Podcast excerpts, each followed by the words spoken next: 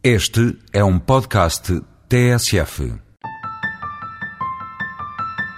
À hora a que ontem iniciámos a montagem desta emissão, a Polónia e a Inglaterra eram os únicos obstáculos a um acordo sobre o futuro tratado, mantendo o essencial da Constituição Europeia.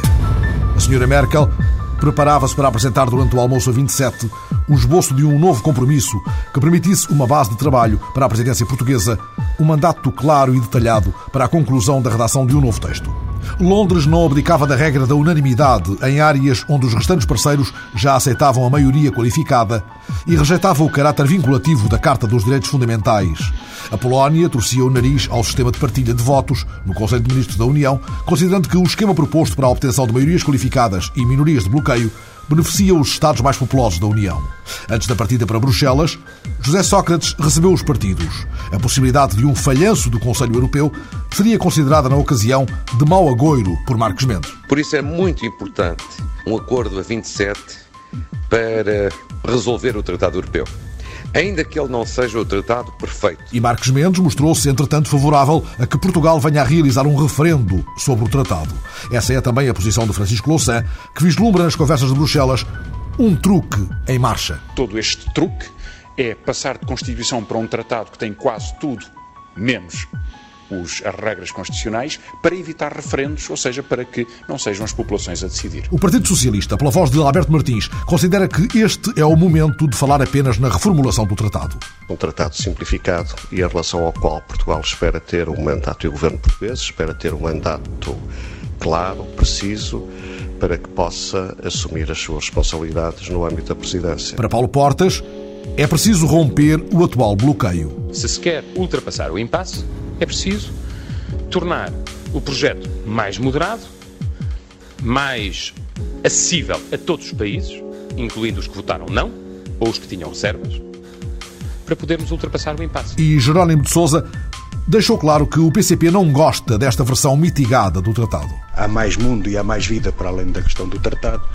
Esperamos que a presidência portuguesa dê também uma contribuição positiva para que o nosso país uh, resolva alguns dos problemas mais candentes atuais. À partida para Bruxelas, José Sócrates não escondia a expectativa de uma fórmula de consenso. Eu parto com expectativas muito positivas e acho que a Europa precisa de um espírito positivo, porque esta reforma do tratado é aquilo que mais necessitamos e urgentemente para a Europa. E o Presidente, lançado à jornada americana, deixou a inquietação sobre o modo como a Europa poderá enfrentar um fracasso no Conselho. Penso que a Europa não está preparada para enfrentar um outro fracasso em matéria, em matéria de revisão dos tratados. Por isso, se não forem criadas as condições hoje e amanhã, se não for fixado um mandato claro e concreto, como o governo português tem dito com o qual eu estou de acordo, o melhor é não embarcarmos numa nova conferência intergovernamental. O presidente foi ver a história portuguesa na montra da América. Cavaco Silva, por estes dias, seguido pela repórter Ana Catarina Santos, inaugurou em Washington uma exposição sobre o impacto dos descobrimentos portugueses no mundo. O presidente da República espera que nada fique como antes. Depois desta exposição, a maior sobre Portugal alguma vez realizada nos Estados Unidos, Cavaco Silva espera que melhore a imagem que os americanos têm de Portugal. Temos aqui em Washington uma excelente exposição que pode dar um contributo para corrigir de alguma forma a ideia que os americanos têm sobre o papel de Portugal na história da globalização. E esse papel é um papel pioneiro, como resulta de forma clara desta exposição. São cerca de 300 peças vindas de todo o mundo e expostas num dos principais museus norte-americanos de um Portugal maior de outros tempos que, nas palavras do Presidente da República, faz da herança portuguesa o sangue que corre nas veias de tanto mundo ainda hoje. Daí me ter causado uma satisfação enorme o nome que os organizadores deram a esta exposição, Abraçando o Mundo. Portugal no século XVI e no século XVII. Mas é bom que o mundo conheça aquilo que os navegadores portugueses fizeram, aquilo que Portugal fez, que algumas vezes se atribuem feitos que hoje são apontados como importantes para a criação do mundo global a outros. E, no fundo, foram os portugueses. Cavaco Silva procura que seja reposta a verdade histórica e, por isso, citou Fernando Pessoa, traduziu para inglês para revelar aos americanos o que é ser português até ao fim do mundo. O fim do mundo. Já lá chegou a asa da águia cujo voo foi sobressaltado pela OPA de João Berardo. Mas o milionário, que a meio da semana se viu na contingência de pedir desculpas a Rui Costa, um futebolista que não gosta de pontapés na dignidade, insiste em que não quer ser o Abramovich da luz. Mesmo que eu, que eu ganhe esta OPA, eu não quero ficar com um capital de controle da OPA. Logo a seguir, logo que nos der autorização, eu passaria o excesso de, das ações, se as tiver, para ser distribuídas pelos os sócios do Benfica, que eu não quero que ninguém tenha controle do Benfica, nem eu, nem nenhum russo, nem nenhum americano, nem nada. O Benfica de todos nós. E chegado ao fim da semana, Berardo lançou outra ideia: um banco do Benfica. Vou sugerir à administração para ter um, uma ideia do que a marca do Benfica, e posso dar um exemplo, fazer uma sociedade com outra instituição financeira e fazer um banco, por exemplo. Para fazer... que esse banco? Um banco do Benfica. O Banco do Benfica que vai ser uma instituição que vai ter rentabilidade e que vai ajudar o Benfica a atingir os objetivos. E quer o Benfica não a mendigar ou a dar sempre com problemas financeiros. A semana passada, o caso dos donativos de um milhão de euros que o CDS recebeu entre agosto e dezembro de 2004 trouxe um nome misterioso para as notícias: Jacinto Leite Capelo Rego. E mais trouxe notícias sobre alegadas pressões do BES detectadas na investigação sobre o caso Portucale. O JN noticiou que as escutas telefónicas da Polícia Judiciária teriam detectado três membros do governo de Sócrates e um membro do PS. Jaime Silva sacudiu para longe rumores e suspeições. Se houve pressões sobre algumas pessoas, elas não curtiram efeito. Isso eu posso lhe garantir. E os despachos que eu fiz e os despachos dos três ministros deste governo a anular a decisão estão aí para o provar. Agora, nós temos que perceber uma coisa. Nós, na nossa atividade cotidiana, nós podemos receber os mais diferentes investidores. Nós temos é uma política para aplicar. E, portanto, não cedemos a pressões, nem eu nunca cederia a pressões sobre esta matéria. A semana passada, António Felipe, do PCP, desafiou o PS no Parlamento. Extingam a Fundação Dom Pedro IV. Que promova a extinção da Fundação Dom Pedro IV e a destituição dos seus corpos gerentes que faça reverter para o Estado o património do IGAP que foi legitimamente oferecido e que salvaguarde os direitos legítimos dos respectivos moradores, que integre os demais bens pertencentes à Fundação noutra instituição ou serviço que esteja em condições de garantir a prestação dos serviços da ação social a seu cargo. E já agora, não é pedir muito, que faça as diligências necessárias para o apuramento de todas as responsabilidades pelo encobrimento de ilegalidades que tenham sido cometidas em nome da Fundação Dom Pedro IV. Mas a voz do socialista Miguel Coelho não fez eco da pretensão comunista. Extinguir uma fundação não é um processo, um processo fácil e, sobretudo, rápido. Dissemos isso mesmo ao PCP.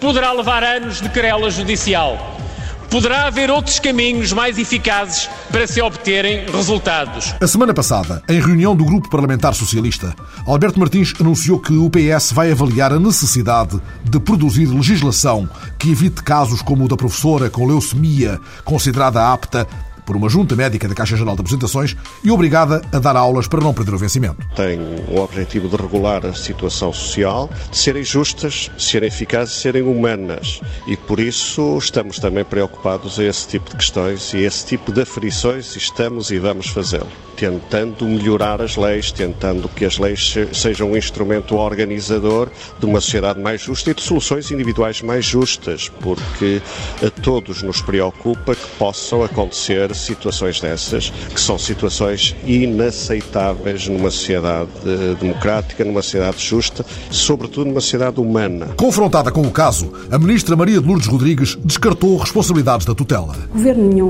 direção-geral nenhuma, nem regional, nem ministério nenhum dá ordens às equipas médicas que fazem a avaliação do estado de saúde de, dos, de, dos cidadãos, sejam professores ou tenham outra e, portanto, mal seria que se pudessem dar ordens às equipas médicas uh, e também mau é que se confunda aquilo que são as atribuições do Ministério da Educação com as atribuições de outros organismos. E Mário Nogueira, o dirigente da FENPROF, está mal lembrada a ministra. É habitual. A Sra. Ministra da Educação e os responsáveis do Ministério da Educação neste país nunca têm culpa de nada, nunca têm responsabilidade de nada, ainda que sejam os responsáveis políticos máximos, nomeadamente aqui pelas próprias juntas médicas e pelo seu funcionamento. O Bloco de Esquerda esteve com os sindicatos da Carris que denunciaram a existência de uma lista negra com cerca de 300 nomes de trabalhadores que participaram na greve geral e se encontrariam proibidos de fazer horas extraordinárias. Francisco Louçã pediu explicações públicas ao ministro Mário Lino. Eu gostava que o engenheiro Mário Lino viesse a público responder sobre porque é que pode haver nas empresas, sob sua tutela e responsabilidade direta,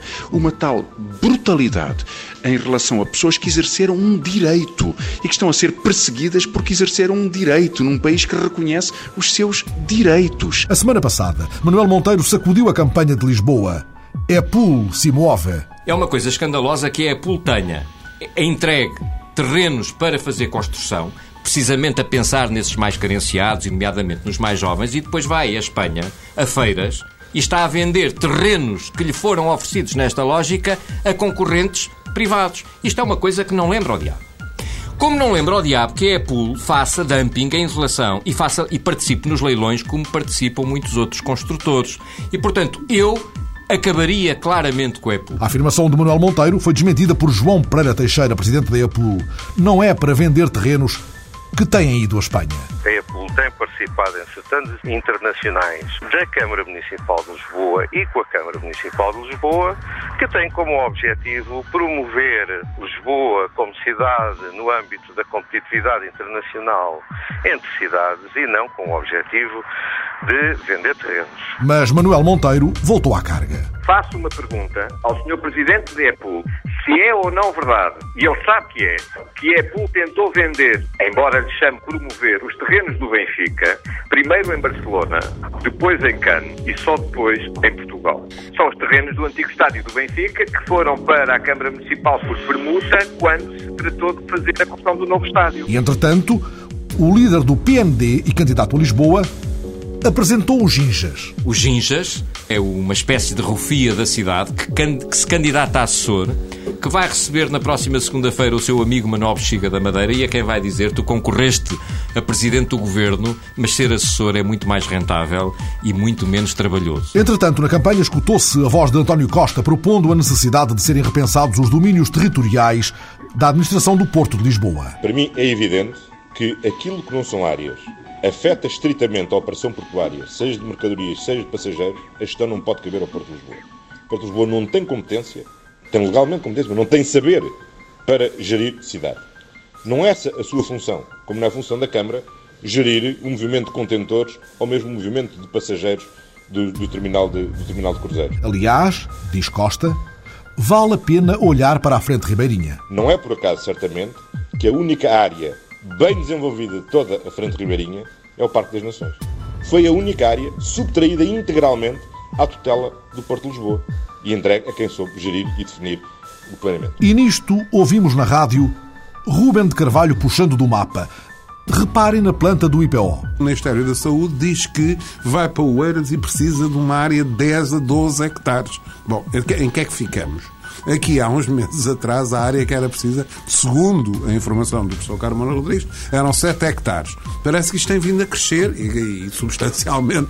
Que é já vamos é em 12. Ora bem, eu, em meu, entender, em meu entender, não quero fazer evidentemente processos de intenções, mas há uma coisa que, que para mim, para mim, para qualquer de nós, seguramente não passa despercebido. É que 7 hectares em Palhavã, é?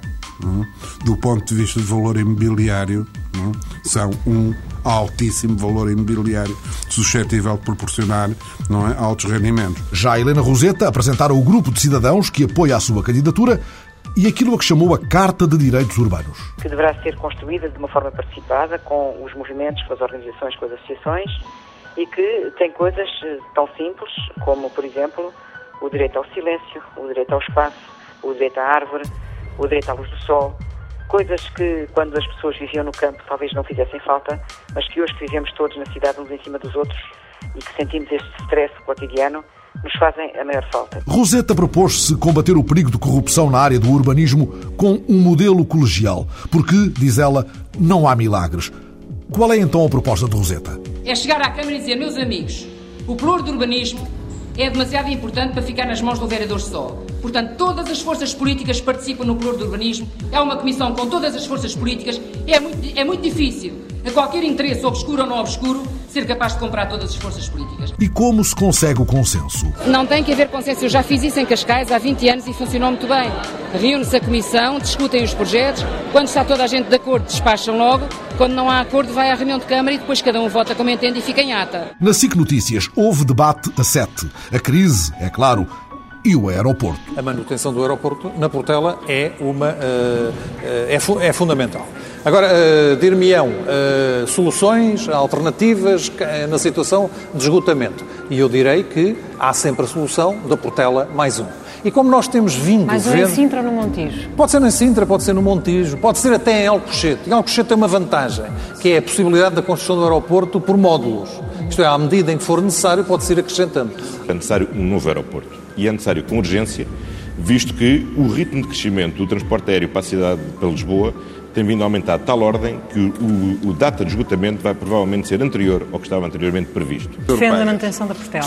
Mas, inquestionavelmente, é um exercício de, de absoluta responsabilidade na necessidade de uma Câmara enérgica, forte, de intervenção, que organize a Câmara, que tenha confiança nos seus trabalhadores, que intervenha na cidade e que intervenha fundamentalmente junto a uma entidade que condiciona profundamente a vida de Lisboa, que é o Poder Central. Eu tenho aqui uma facilidade muito grande, porque quando pertencia a esse mesmo governo, posso demonstrar, tenho entrevistas minhas a dizer a Portela não está esgotada, essa hipótese tem que ser estudada.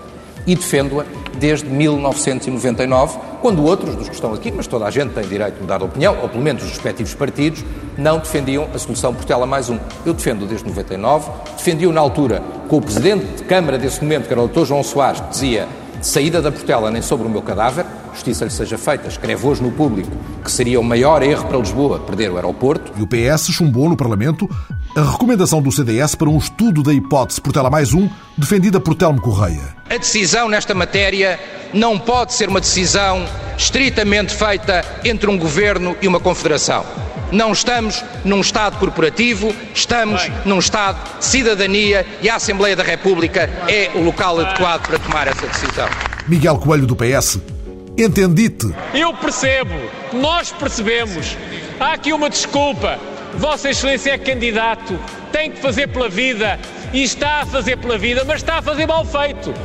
E eu Neste sentido, deixe-me dar-lhe um conselho. O CDS é importante para a democracia, é com certeza, mas também é importante para a cidade de Lisboa e para Vossa Excelência ser eleito.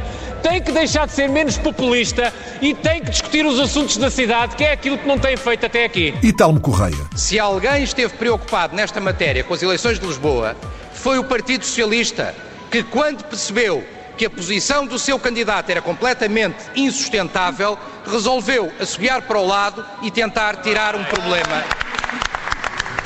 E procurar tirar um problema das costas do candidato António Costa. Na quadratura do círculo, Lobo Xavier puxou de um documento para sustentar que a Associação Comercial do Porto foi excluída do estudo da CIP a pedido de altas instâncias políticas, admitindo mesmo que Cavaco teria interferido também nessa decisão. Eu faço parte da direção da Associação Comercial do Porto e, portanto, desde março que o Presidente da CIP avisou à Associação Comercial do Porto de que o Governo o tinha, uh, o tinha advertido de que mantive reuniões de trabalho com as mais altas instâncias políticas do nosso país, das quais obtivemos a concordância para esta iniciativa.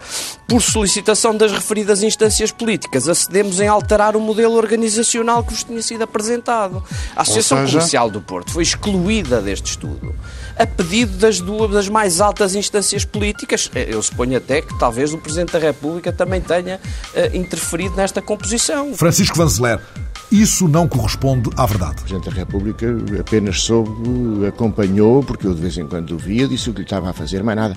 É preciso ver qual é que é a postura da CIP. Como parceiro social, não pode eh, fazer estes negócios por fora, não pode fazer estes estudos e estas uh, iniciativas ausentes do Estado. Nós fazemos parte orgânica do sistema do Estado, como parceiros sociais somos representantes da sociedade civil, neste caso os empresários, e, portanto, não podemos fazer manobras às esquisitas por fora. Portanto, é evidente que eu fui ao Primeiro-Ministro dizer o que ia fazer e conversámos sobre o assunto. É evidente que eu fiz, mandei saber, mandei informar o Sr. Presidente da República. E Mário Lino? Sobre essa matéria, já disse o que tinha a dizer, não tenho mais nada a acrescentar àquilo que já foi transmitido, designadamente através de um comunicado do meu Ministério. O Ministro haveria de ser chamado com urgência pelo PS e pelo PSD ao Parlamento. Os dois maiores partidos querem explicações do Governo sobre o modelo de financiamento do TGV, que entretanto chegará à opinião pública, como explicou o socialista José Junqueiro. Aquilo que, que nós fizemos foi uma decisão do grupo parlamentar com o objetivo de amplificar uma decisão extraordinariamente importante e de sinalizar um compromisso do governo que agora se materializa.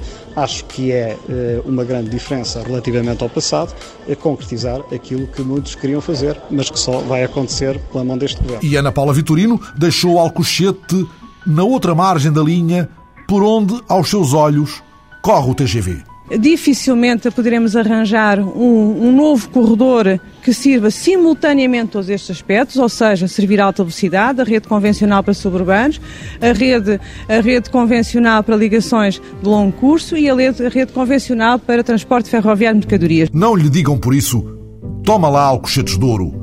Pode mudar de linha e nisto está a semana passada.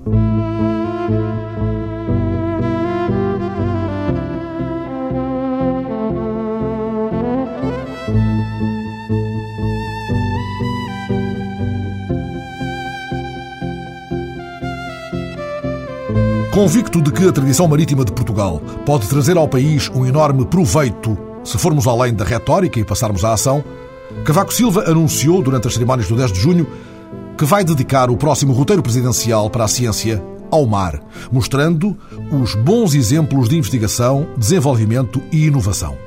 A semana passada fomos ao encontro de investigadores que poderiam ser com total merecimento, chamados ao roteiro anunciado por Cavaco Silva. Na semana em que um prestigiado cientista norte-americano divulgou estudos segundo os quais, nas próximas duas décadas, a ação dos furacões pode atingir a costa ocidental europeia, a portuguesa incluída, a repórter Maria Miguel Cabo pediu à investigadora Isabel Ambar, do Instituto de Oceanografia da Faculdade de Ciências da Universidade de Lisboa, que a ajudasse a compreender um outro fenómeno há algum tempo estudado pelos cientistas portugueses com o apoio dos satélites da Agência Espacial Europeia. Os vórtices de água, os verdadeiros e intensos turbilhões que se formam ao largo da costa portuguesa a mais de 600 metros de profundidade, evoluindo desde as águas mediterrânicas ao longo das costas portuguesa e espanhola. Foi ao largo das Bahamas, há 20 anos, que os investigadores encontraram o primeiro vórtice de água mediterrânica, um turbilhão de água salgada e quente que se arrastou pelo Atlântico e abriu a porta a novas conclusões sobre as correntes marítimas.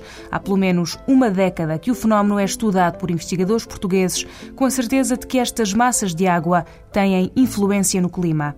Num projeto desenvolvido pelo Instituto de Oceanografia da Faculdade de Ciências da Universidade de Lisboa e pelo Centro de Inteligência Artificial da Universidade Nova, a detecção remota por satélite tem sido fundamental para compreender à superfície esta dinâmica submersa.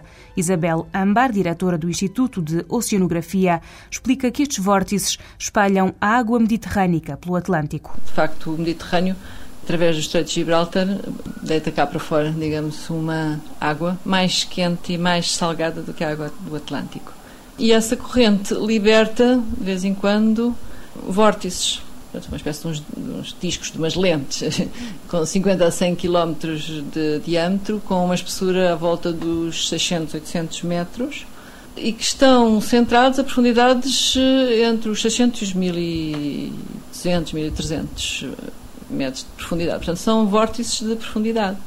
Quando se libertam da corrente mediterrânica, eles eh, vão, saem da influência da corrente mediterrânica, mas vão girando anticiclonicamente, quer dizer, como os ponteiros do relógio, e depois vão se espalhar pelo Atlântico, sobretudo o Atlântico Nordeste, Muitos deles uh, dirigem-se para a Bacia das Canárias, mas alguns têm sido encontrados uh, mais para norte.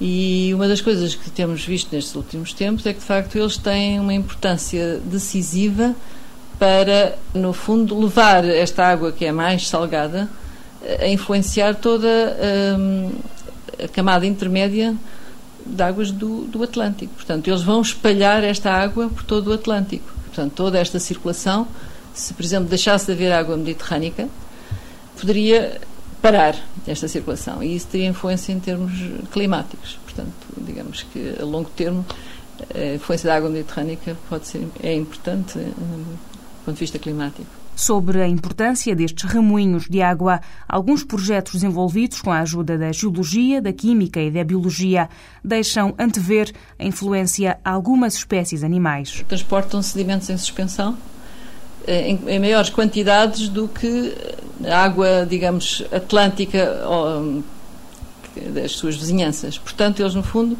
são os transportadores de sedimentos e não só. Uh, nível da, da vida animal, por exemplo. Uh, pois, isso é uma das coisas que nós estamos uh, atualmente uh, a tentar perceber melhor, porque existem, por exemplo, nos Açores algumas espécies de origem mediterrânica. E depois pergunta-se como é que eles chegaram lá, como é que essas espécies chegaram lá. E uma das hipóteses plausíveis e que nós vamos, enfim, tentar investigar é se de facto essas espécies terão sido transportadas por estes vórtices, ou pela influência, não digo diretamente àquelas profundidades, porque os vórtices são profundos, mas eles têm, eles influenciam a coluna d'água toda até à superfície. Portanto, pode ser que essa camada d'água eh, com as espécies que lá estão, as espécies enfim, em fase larvar, possam de facto transportar até regiões longe da sua origem. Do interior à superfície, a corrente, a salinidade e a temperatura dos vórtices. Sobre o vento do Atlântico, só para ainda a pesquisa do Instituto de Oceanografia sobre o afloramento costeiro. Durante o verão, as águas, sobretudo ao largo da costa ocidental portuguesa, são muito frias. E toda a gente vai a correr para o Algarve porque as águas são mais quentes. O facto dessas águas serem mais frias tem a ver com o efeito do chamado afloramento costeiro, que a causa principal, direta, é o vento. Os ventos vão ter uma ação na camada superior do oceano, vão, digamos, levar a camada superior do oceano a ter movimento. E, portanto, o efeito prático, por exemplo, de um vento de norte, que é o vento que é predominante durante os meses de verão, chamada nortada, não é? O efeito predominante desse vento é afastar a camada superior do oceano, os primeiros, enfim, 100 metros de água, para o largo. Portanto, resultado, se as águas são levadas para o largo, para as substituir vão subir águas que estavam abaixo dessas que foram levadas para o largo. E essas águas geralmente são mais frias e também são mais ricas em nutrientes. Portanto, quer dizer, para além de ser mais frio, que é o que a gente nota quando vai para a praia e vê água muito fria, que é assim, enfim, ao longo de toda a nossa costa, também são, são águas mais produtivas porque têm mais nutrientes. Portanto, em termos do fitoplâncton, que são as, as algas microscópicas, elas têm alimento, têm luz, têm alimento, portanto, e depois se há fitoplâncton, há zooplâncton, que, que come, digamos, o fitoplâncton, e há os peixes que comem isto. Portanto, no fundo, a cadeia alimentar eh, intensifica-se pelo facto de haver este fenómeno. As águas frias da costa portuguesa e os vórtices continuam em estudo no Instituto de Oceanografia da Faculdade de Ciências da Universidade de Lisboa. Sobre as mesmas águas em que a equipa do Instituto de Oceanografia vai seguindo os turbilhões submersos, sopram os ventos que são o mais apetecido objeto de investigação da professora Ana Estanqueiro, do INETI, o Instituto Nacional de Engenharia, Tecnologia e Inovação.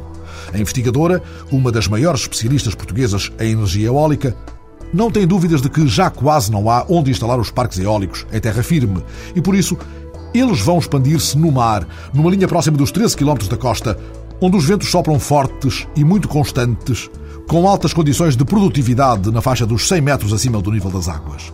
Se o Presidente a chamasse para o roteiro da ciência, pergunto a Ana Estanqueiro, levá-lo-ia às Berlengas, onde acaba de instalar uma torre na cota máxima, ou a um outro qualquer ponto da linha de costa e dizia-lhe Eis o mar que estará em breve plantado de turbinas eólicas. Não, não. Eu acho que nós também, com a nossa costela nacional, não gostávamos de ver o mar plantado de turbinas eólicas. Isso é alguma coisa, algo que até nos assusta um bocadinho. Agora, em localizações muito bem selecionadas em zonas suficientemente afastadas da costa e criteriosamente selecionadas, nas quais se juntam todos os parâmetros positivos e que nos convidam a explorar uh, o potencial, aí sim. E devo dizer que nunca seria a visão, que até me deixa um bocadinho desconfortável, do costa forrada de turbinas eólicas. Não.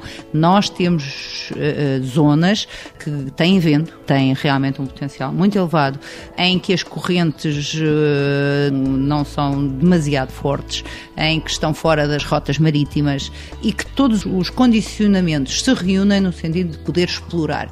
E acho que num cenário que infelizmente se configura para os próximos 20 a 30 anos, isto é, termos que aproveitar os recursos que nos estão acessíveis, então sim, que é a nossa obrigação enquanto país preparar para explorar, para aproveitar, para fazer os estudos prévios, que é o que devíamos neste momento estar a iniciar, os estudos prévios que nos permitissem, quando fosse necessário, avançar para essas opções energéticas. Opções que tomam em linha de conta as diferentes características dos ventos do mar e dos ventos de terra. Na vertente potencial energético, a velocidade média é globalmente mais elevada à altura típica das turbinas eólicas. Aliás, até se pode jogar com alturas de torres levemente mais baixas. O vento, acho que todos nós já sentimos um palavrão que existe na área da eólica e da mecânica dos fluidos, que é a turbulência atmosférica. A turbulência é o vento que, se nos estiver a bater na cara, está sempre a variar. A turbulência não é muito positiva para os equipamentos e no mar é mais baixa. O vento no mar é, como ouvimos, mais forte, mas mais constante, mais favorável à extração de energia. Mais complicada será a instalação da estrutura de suporte nada é simples de fazer no mar. Portanto, as fundações são complexas, a própria instalação de uma torre para medir o vento em água, nós temos uh, uma torre já em operação na Berlenga, usando a, a, a Berlenga como quase um pedestal no meio do mar. Instalada no mar custa uma pequena fortuna, quer dizer, tudo no mar é um pouco complexo. A dificuldade de investimento atrasa um processo que é inevitável, porque em terra chegou-se à quase saturação temos praticamente aproveitado aquilo que é considerado o potencial sustentável em terra. Praticamente aproveitado com os equipamentos que existem uh, à data. Podemos uh, pôr mais 500, 700, 1000 megawatt no limite em terra, com sítios muito criteriosamente selecionados e provavelmente entrando um bocadinho mais nas zonas protegidas. Portanto, se quisermos preservar as zonas protegidas ou ambientalmente classificadas que temos em terra, então a opção marítima diga, é a opção, eu não queria usar a palavra inteligente, mas, mas de alguma forma é a opção sensata que outros países tomaram antes de nós e que eh, nos permite não só criar o, o nicho tecnológico, mas muito mais que isso, criar um know-how para quando for necessário alargar essa área de, de exploração energética energética, estarmos completamente preparados e termos eh, equipas eh, conhecedoras capazes de fazer todo o trabalho em Portugal, como aliás passou em terra. O vento que sopra do mar é o vento dominante na atual investigação da professora Ana Estanqueiro ou apenas um dos sopros do vasto vento? Às vezes as opções eh, são elas que se nos impõem e nós não temos que as procurar demasiado. Eu no INET e trabalhando em eólica há 20 anos, fui algumas vezes estando à frente da corrente dominante, outras vezes indo na corrente dominante, e o que se passa é que nós eh, trabalhamos em praticamente todas as áreas eh, da energia eólica relevantes, quer em termos nacionais, quer em termos internacionais. Neste momento, as turbinas são o mais fiável que é possível construir. A integração da rede, que era a minha área de investigação por excelência, funciona às mil maravilhas e os estudos continuam a correr, mas, mas numa velocidade bem comportada. Portanto, quais são as maiores, o termo que me vem é o termo em inglês, challenges? Onde é que estão os nossos, os nossos maiores desafios? Para mim, em duas áreas nas quais estou a trabalhar muito dedicadamente. É o eólico offshore, claramente. Eh, ir explorar eh, ou aproveitar a energia do vento a profundidades de 100 metros é algo que me motiva. E uma outra aplicação, essa talvez ainda mais na infância, que é o eólico offshore, que é o aproveitamento da energia eólica em ambientes urbanos e construídos turbinas especialmente preparadas e situações para terem zonas construídas. Mas este é um projeto ainda na infância, embora investigadores do INETI lhe dediquem horas bastantes do seu trabalho. Contudo, O que levou Ana Estanqueiro a semana passada a Bruxelas foi a eólica offshore, discutida já a uma escala europeia. E essa é, no consenso estabelecido na União, a via segura que permitirá encontrar também respostas para um problema que começa a colocar-se, o da saturação da paisagem todos os países têm a noção que nos próximos 5 a 10 anos vão chegar à capacidade se não sustentável, pelo menos socialmente aceitável do ponto de vista de integração em terra, as pessoas começam a achar que há turbinas a mais, que lhes incomoda terem tantos equipamentos à frente e a evolução natural. Um pouco de sensatez é vamos para o mar em sítios que não sejam muito visíveis, utilizando o conhecimento que já se tem de grandes profundidades, de tal modo que vamos continuar a estar na praia, mesmo nas berlingas, se tudo correr bem, não vermos as turbinas. Isso é o ideal. Isso é a brisa perfeita. O vento que não deixa parar a máquina do mundo. O vento onde o menino do poema de Manuel de Barros continua a apertar parafuso. A semana passada, o Museu Nacional Soares dos Reis, no Porto, inaugurou a exposição Orivesaria Portuguesa e os seus mestres. Cobrindo o período que vai do século XV à atualidade, mais de 200 peças testemunham a riqueza e a diversidade de técnicas e artísticas da orivesaria portuguesa, estabelecendo um diálogo curioso com a produção contemporânea. A mostra pode ser vista até 29 de julho, revelando exemplares únicos de prata da arte civil e sacra. O comissário da exposição e avaliador da Casa da Moeda, José Marques Batista, recebeu a repórter Maria Miguel Cabo enquanto decorriam os últimos preparativos antes da abertura oficial, e isso explica até o ruído dos aspiradores que aqui e além acompanha a visita guiada, durante a qual a repórter assistiu à colocação daquela que José Marques Batista considera a joia da exposição, uma faca de mato que Rafael Zacarias da Costa fez em 1874 por encomenda de Fernando II, o Duque de Saxe-Coburgo-Gotha, que obteve o título de rei pelo casamento com Dona Maria II. A faca foi recuperada do fundo do mar após o naufrágio do vapor Cádiz ao largo do canal Brest em 1875, como explica o comissário da exposição. Esta é uma mostra que, no seu todo, conta vários capítulos impressivos da história de Portugal. A orivesaria portuguesa é a história de Portugal, é um pouco da história de Portugal porque os grandes encomendadores, as pessoas com maior generosidade e que mais de perto estiveram dos orivos foram os reis, os nobres e a própria Igreja. As grandes encomendas até finais do século XIX são encomendas reais, não é? E há alguns dos reis, como Dom Fernando II, um dos protetores da nossa arte. Dom Fernando II que encomendou aquela a faca, faca que está a ser neste momento colocada. Sim, e que não chegou a ficar com ela. É uma faca de mato com cerca de 63 centímetros de comprimento. É composta pela figura de 130 animais selvagens. A disposição que o Rafael Zacarias da Costa faz nesta peça é brilhante. Na minha opinião, o melhor trabalho da orivesaria europeia do século XIX, porque a profundidade de cinzel é única. Esta faca está lavrada de uma forma em que os animais se movimentam, saem do próprio metal, quase, e são carne, sabe? A pele e os pelos são autênticos. É uma autêntica selva, porque eu sinto os mestres. Eu sinto que tanto nas pratas, nas alfaias, profanas como nas litúrgicas e nas sagradas, ainda o sinto mais, há um esforço muito grande, há uma humanização das peças. Essas peças tinham a sua função, tomam esse lugar, mas com uma linguagem muito nossa, muito nacional, muito madura. O que podemos ver eh, transversalmente nestas peças é uma, digamos, uma função social da prata ao longo dos séculos talhada por essa dimensão pessoal. É. O que eu sinto é hum, que há um pedaço do mestre, há um pedaço que está dentro da própria peça. Por exemplo, estou aqui com à frente duas peças do mestre Orives de Lisboa, João Ramos Ortiz, que é o mestre do Cerrado. É um, foi um dos grandes mestres que domina o Cerrado, que é qualquer coisa de fabuloso que eu não reconheço em nenhuma parte do mundo, a não ser no nosso país. Quais é que são as questões neste momento mais prementes que se levantam à orivesaria portuguesa? Eu sinto que o que se passa é um diálogo um pouco difícil entre uma orivesaria dirigida para a exportação, em quantidade, e uma outra artesanal, mais tranquila.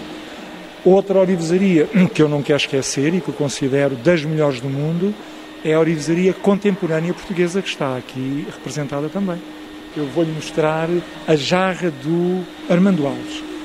É uma jarra de uma modernidade, de um futurismo que eu considero galáctico quase, não é? Portanto, é o que me ultrapassa.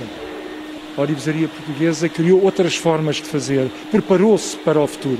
Por exemplo, esta caixa, esta caixa e o próprio serviço de chá e café do José Aurélio, é uma caixa que a pode pôr em sua casa de várias formas. É, é uma caixa que tem vários rostos e é, é uma peça que se transforma todos os dias, se quiser, porque está articulada e tecnicamente pode senti-la, pode observá-la de todos os ângulos.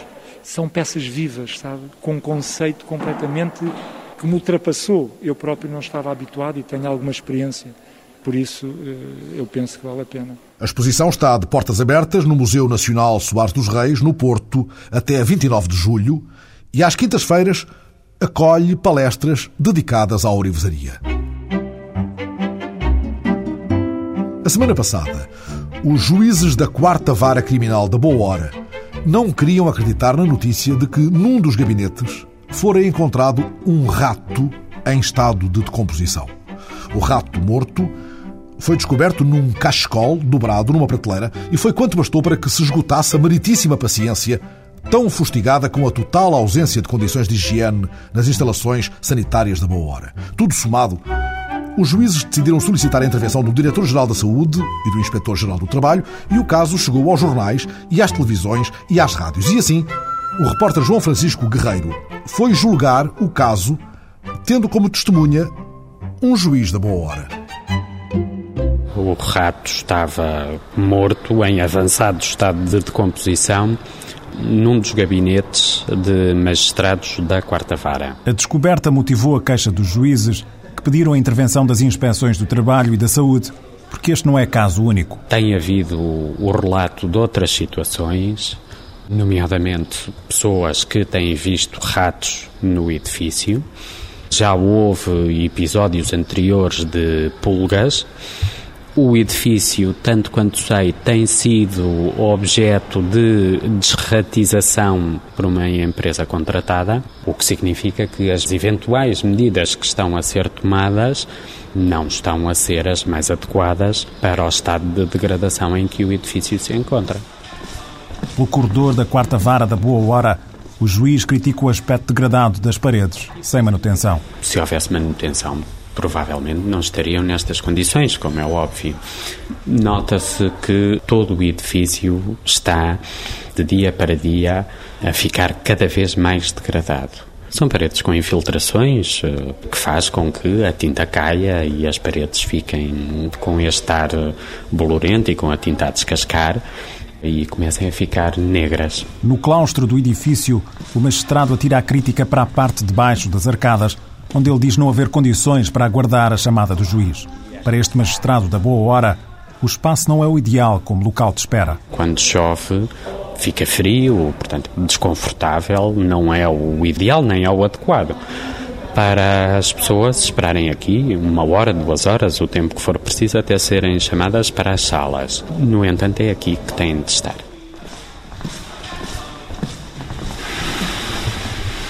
Estas casas de banho serão das mais usadas, uma vez que estão num local onde há muito público, porque funcionam aqui no claustro várias salas de audiências.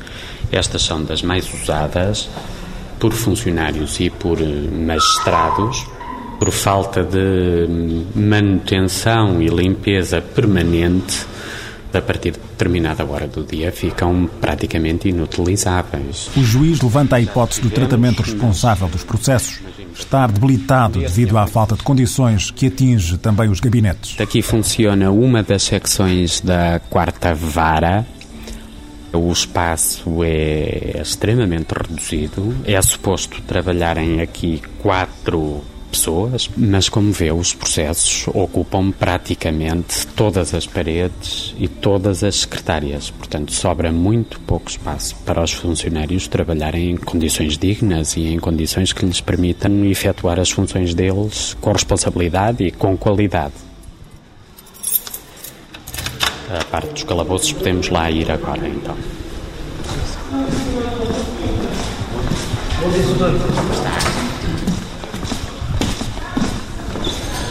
Aqui entramos numa parte que durante o dia não está acessível ao público, porque é feita por aqui a chegada dos detidos para julgamento.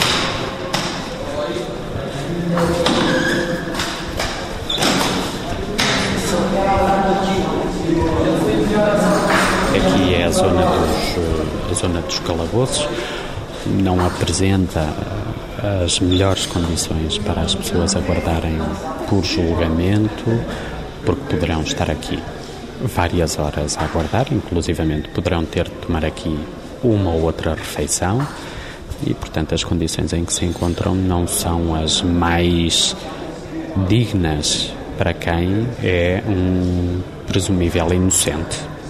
O juiz João Felgar aponta também falhas na segurança do Tribunal da Boa Hora.